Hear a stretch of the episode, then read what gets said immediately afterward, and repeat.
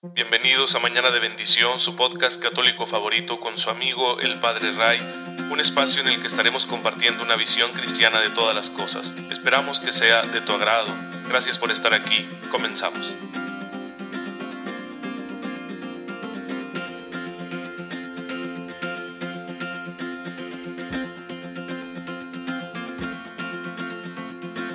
Muy feliz viernes cuaresmal, queridos hermanos, bienvenidos a Mañana de Bendición. Soy su amigo el Padre Ray. Les envío un fuerte abrazo y un cordial saludo y mi deseo de todas las mañanas que ustedes puedan tener una fe muy viva para descubrir la gracia de Dios que ya está presente en nuestras vidas y que los apliquemos, apliquemos esas gracias, esas bendiciones en todas las circunstancias, incluidos los detalles más insignificantes y triviales, porque en todo hay que aprender a ser fieles a nuestro Señor vivirlo todo a la manera de Jesucristo, nuestro Señor. Bueno, pues eh, con este buen deseo iniciamos el día y hoy es fiesta de San José, solemnidad litúrgica del Señor San José. Y la palabra de Dios hoy nos ha dicho unas cosas muy bonitas acerca de la fe, porque si algo vamos a destacar de la figura de San José, el Padre adoptivo de nuestro Señor Jesucristo y esposo de la Santísima Virgen María y patrono de la Iglesia Universal, pues es su fe. Una fe en la que hay ciertos elementos muy importantes que yo quiero comentarles aquí en este día. Primero que nada, destaco de la fe de San José su apertura a escuchar la palabra. Se trata de un hombre que está atento ¿no? a lo que Dios quiere, que no se cierra a que el Señor le pida cosas. No es de esas personas obsesionadas con conseguir alguna ambición, algo que ambicionan o que desean mucho, ni es tampoco esas personas cómodas que simplemente se van dejando llevar por la corriente, sino que posee como buen judío pues esa fe viva que lo abre a la posibilidad de que Dios le pida algo distinto. Y bueno, en esa apertura a la trascendencia pues tenemos que va a estar dispuesto a escuchar lo que Dios le pida. Primero que nada tenemos ese dato de la fe de San José. En segundo lugar, yo llamaría la atención sobre el que percibe la autoridad de Dios. Es decir, el que me está proponiendo esto, el que me está diciendo que a pesar de lo que pienso, eh, acoja a mi esposa y la ayude, la acompañe en su proceso, en lo que tiene al niño y todo lo que siga, pues es Dios. No es un hombre ordinario de quien yo pueda dudar. Es muy importante esta parte de percibir que Dios me pide algo con su autoridad. Y si me lo pide así, con autoridad, pues es para que yo obedezca. Y luego vendrá ese tercer paso de su fe, que es de vital importancia. Hacer una opción libre, voluntaria, interior, por la obediencia. Decir, sí lo voy a hacer. No porque me sienta obligado por las circunstancias, no porque le tenga miedo a quien me lo está proponiendo, sino porque quiero. Hago mía la propuesta y entonces ya no lo hago porque me lo piden, lo hago porque yo quiero. Y es la manera más sana de asumir nosotros la voluntad de Dios, porque si seguimos cumpliéndola, entre comillas, más a fuerzas que con ganas, obviamente eso va a ser algo muy amargo, muy difícil, muy costoso, y se va a hacer presente muy pronto la tentación de abandonar el camino de la fe. Y por último, toda esa fe va a culminar en un ponerse en camino, un salir de sí mismo, dejar atrás la comodidad, la seguridad y hacer la voluntad de Dios, a pesar de la incertidumbre, a pesar de que no tenemos certeza de qué es lo que viene, de qué es lo que sigue. Así que, pues hermanos, qué admirable la fe de José, por eso este día que lo celebramos y más en este año de San José que el Papa Francisco ha promulgado, aprovechemos y tomemos a este gran varón, justo, prudente, creyente, discípulo, buen padre, buen esposo, como un modelo para una fe así completa, una fe integral, para que también nosotros, estos cuatro aspectos que yo les mostré de la fe de San José, pues los hagamos vida, los repliquemos en nuestra existencia, por nuestro bien, ¿sí? Es por nuestro bien, por la salvación de nuestras almas y claro, por el amor que le debemos a Dios y a los demás. Así que igual que José, Ojalá estemos dispuestos hoy a asumir lo que Dios nos está proponiendo y a ponerlo en práctica, a pesar de las dudas, a pesar de las contrariedades, a pesar de la incertidumbre, a pesar de nuestra propia debilidad. porque la fe se apoya en la grandeza de Dios, en su poder, en su gracia, no en nuestras solas fuerzas que son escasas, sino en la fuerza de Dios que es más grande que la nuestra. Pues bueno, con eso en mente, pensemos en la vida de oración que llevaría San José, que los evangelistas no ven necesario decirnos muchas cosas de él. ¿Por qué? Porque simplemente recogen que obedeció, obedeció y actuó y es todo lo que es necesario decir. Ojalá que nuestra vida fuera así de sencilla, ¿no? Que tuviéramos tanto amor por la misión que Dios nos da, que simplemente sin decir nada, sin quejarnos, sin hacernos preguntas que no nos lleven a ningún lado, simplemente decir, voy a hacer lo que Dios me está pidiendo.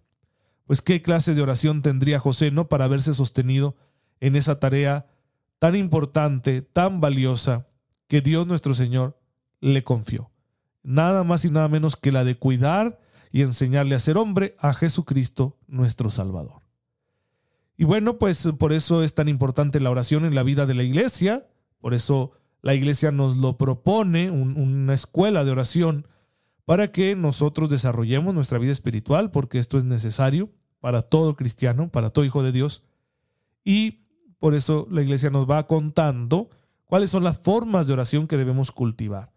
Ya hemos visto algunas, siguiendo el modelo que encontramos en el Antiguo Testamento, en algunos de los personajes más relevantes, también por supuesto en Jesucristo nuestro Señor.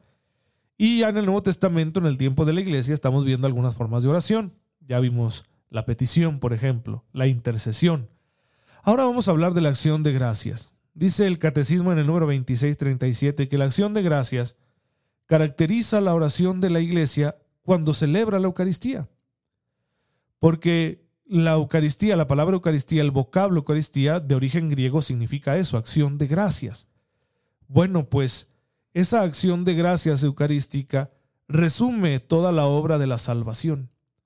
En la Eucaristía nosotros le estamos dando gracias a Dios porque nos ha salvado en Cristo, porque con su sacrificio, con su muerte y resurrección, nos ha librado del pecado y de la muerte y nos ha abierto las puertas del reino de los cielos. Y damos gracias no solo por estos dones, que son los más grandes, sino que damos gracias a la manera en que Dios quiere ser agradecido. Hacemos nuestra acción de gracias como Él nos pide, como Él quiere, porque no podemos nosotros vivir nuestra acción de gracias de todo lo que le debemos a Dios a nuestro modo, porque es un modo que no compromete. Ay, sí, todos los días le doy gracias a Dios, dice tanta gente. Pues mira, qué bueno. Pero eso lo estás haciendo a tu manera, no te exige nada. En cambio, en la Eucaristía nosotros estamos agradeciendo como Dios quiere ser agradecido. Como Él se lo merece. Le estamos dando un culto de adoración al mismo tiempo que agradecemos sus dones, que intercedemos por los demás porque la Eucaristía se ofrece por todos y que pedimos perdón por nuestros pecados porque la Eucaristía tiene poder para perdonar los pecados.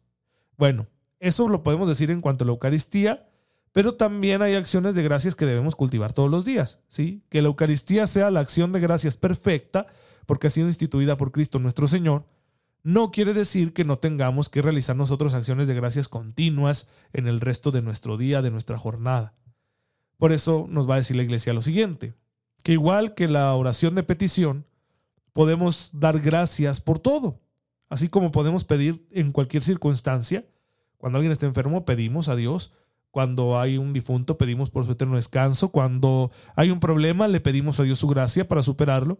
De igual forma, en todo suceso que nosotros podamos pasar, podemos dar gracias. Gracias Señor por los bienes materiales, gracias Señor por los bienes espirituales, gracias Señor por las experiencias bonitas, gracias Señor por las que no lo son tanto, la acción de gracias puede vivirse constantemente. En todo dar gracias, pues esto es lo que Dios en Cristo Jesús quiere de ustedes. Escribe San Pablo en la primera carta a los tesalonicenses, capítulo quinto, versículo 18. Y en Colosenses 4.2 nos dice, sean perseverantes en la oración, velando en ella con acción de gracias. Ahora bien, ¿con qué disposición tenemos nosotros que dar gracias? Bueno, lo mejor es que lo hagamos estando en gracia, es decir, estando reconciliados con Dios, fuera de pecado mortal, en amistad con el Señor. Y bueno, no, no reduzcamos el estado de gracia simplemente a carecer de pecado mortal, que claro, eso nos tiene en la amistad con Él. No hemos roto esa amistad porque no hemos pecado gravemente. Pero el estado de gracia tiene que afianzarse y acrecentarse mediante el ejercicio de la caridad, que nosotros estemos amando de una forma real, seria, especialmente a través del servicio a los demás, un servicio que debe ser generoso, humilde y desinteresado, de forma que ahí estemos sí en gracia, así podemos decir, bendito sea Señor, aquí estoy contigo, estoy en comunión contigo, porque por tu misericordia, por tu gracia, por tu poder, por tu presencia amorosa en mi vida, carezco ahorita en este momento de pecado mortal y además estoy sirviéndote lo más que puedo. Ok, ya me encuentro en gracia, ahora sí, a dar gracias. Y mi acción de gracias será mejor, más valiosa, si yo la realizo en ese estado de gracia, con esa disposición del alma, pidiéndole al Señor que me fortalezca y pues agradecido por todo lo que me da, incluidas las pruebas, las tribulaciones, las debilidades, etc. Otra de las disposiciones que nos ayudan mucho a hacer una recta acción de gracias es que lo hagamos pensando en que no somos merecedores de todo lo que nos da, porque no nos ayudaría a creer que lo merecemos. Una cosa es decir que necesitamos algo y otra cosa es decir que lo merecemos. Como yo digo en broma, no necesito vacaciones, no sé si las merezco, pero las necesito. No sé si me las he ganado porque realmente las cosas buenas ¿Quién puede ganárselas? Aunque nos esforcemos, el esfuerzo más bien es fruto de los dones que Dios nos da. Ya estaba que no nos esforzáramos siendo que Dios nos da tantos dones. Entonces, nos ayuda mucho esa actitud para dar gracias. Decir, yo, Señor, mira, estos dones que me das no los merezco. O sea, ¿qué he hecho yo para recibirlos? Nada. Pero ya que me los has dado, te los agradezco. Los necesito. De hecho, si quieres darme más, pues aquí estoy. Sí, Señor, sé abundante en tus dones conmigo, sé generoso. Podemos decirlo así, podemos darle gracias por lo que ya recibimos, de manera que lo hagamos amparados en su misericordia, en su amor, en su generosidad, y no en nuestros supuestos méritos, porque esa no es la mejor actitud para presentarnos ante Dios. Y una tercera condición es que estemos dispuestos a aplicar esos dones como Él quiere. Te pedí algo, Señor, me lo has dado, y lo voy a ofrecer, lo voy a aplicar, lo voy a usar según tu voluntad. Por ejemplo, si he recibido una cualidad, una capacidad, una herramienta, pues lo voy a aplicar en mi trabajo, en mi vida, a favor de los demás, no solo en mi propio beneficio. Eso será muy bueno. Y creo yo que estas tres disposiciones nos ayudarán a que nuestra acción de gracias sea agradable al Padre. ¿Qué pasa si carezco de alguna? Bueno, en ocasiones vivimos en pecado, por muchas razones que solo Dios conoce. Si tu conciencia te acusa de eso, no dejes de dar gracias. A pesar de que puedas decir, híjoles, que he cometido un pecado mortal, tú da gracias. Y da gracias al Señor por la oportunidad que te da de reconciliarte con Él. Y toma esa oportunidad en cuanto se te presente. Y las otras dos disposiciones, pues hay que generarlas, ¿sí? Para que nuestra acción de gracias sea humilde y esté orientada hacia el amor. Es decir, que hago mi acción de gracias porque necesito de Dios, de sus dones, no porque los merezca, y que le doy gracias pensando siempre en aprovechar lo que ya me ha dado en beneficio de los demás, para ejercitarlo con amor, para usarlo con amor en mi vida, porque la caridad es lo más importante en la vida de un cristiano.